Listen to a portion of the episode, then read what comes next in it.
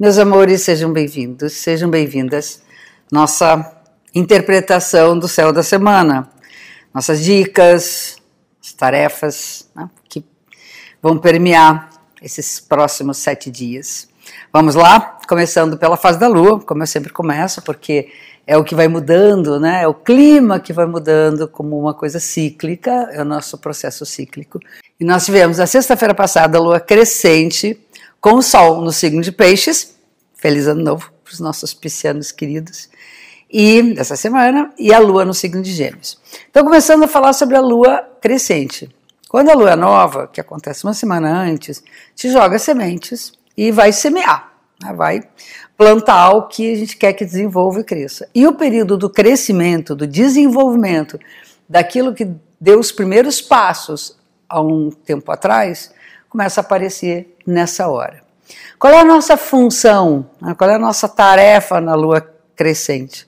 É alimentar, é nutrir, é levar o alimento aquilo que precisa se desenvolver. Ninguém nem nada cresce na natureza se a gente não alimentar. Então precisamos da seiva para que essa semente possa se desenvolver com vigor, com saúde.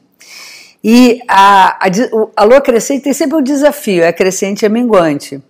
Que o Sol se encontra num signo que tem um desafio com o signo onde está a lua. E o Sol estando no Peixes, o desafio de Peixes é escutar o silêncio.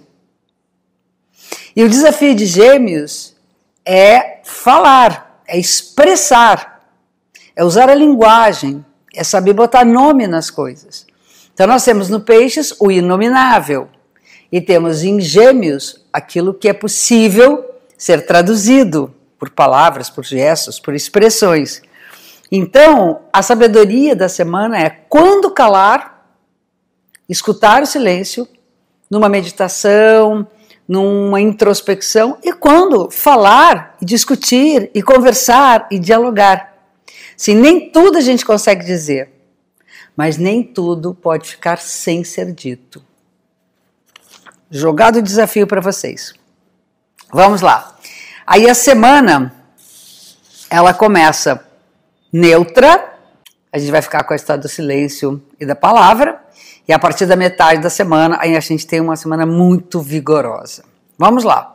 Tem uma força para além do Sol no Peixes, que é a entrada de Vênus no Peixes.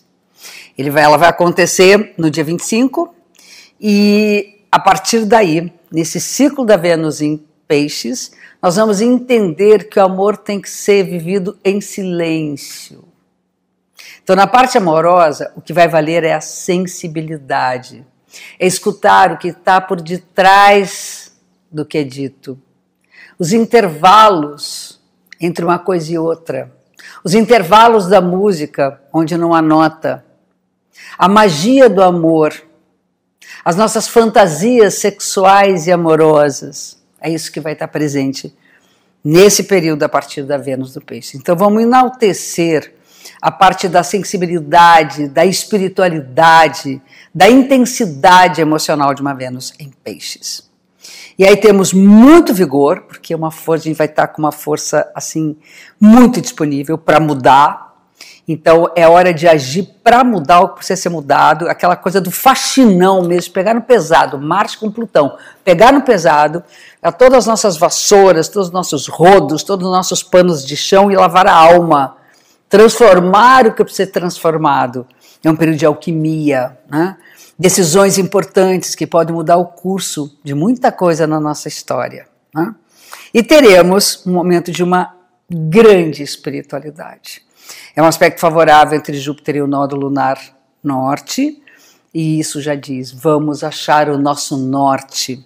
Tem horas que a gente fica perdido, e tem momentos que a gente encontra um sentido para a vida. Então vamos usar isso a favor da nossa evolução, do crescimento, da evolução da humanidade, da evolução de tudo que precisa melhorar na nossa vida e no nosso planeta. E por fim, tem um momento de muita alegria com a liberdade, que também é fruto da capacidade que a gente tem de mudar nosso olhar. Então fica a dica da semana que a gente está numa semana assim, muito importante para as decisões que podem mudar o curso das coisas, certo? É isso, fica um beijo gigante. Até o nosso próximo encontro na semana que vem.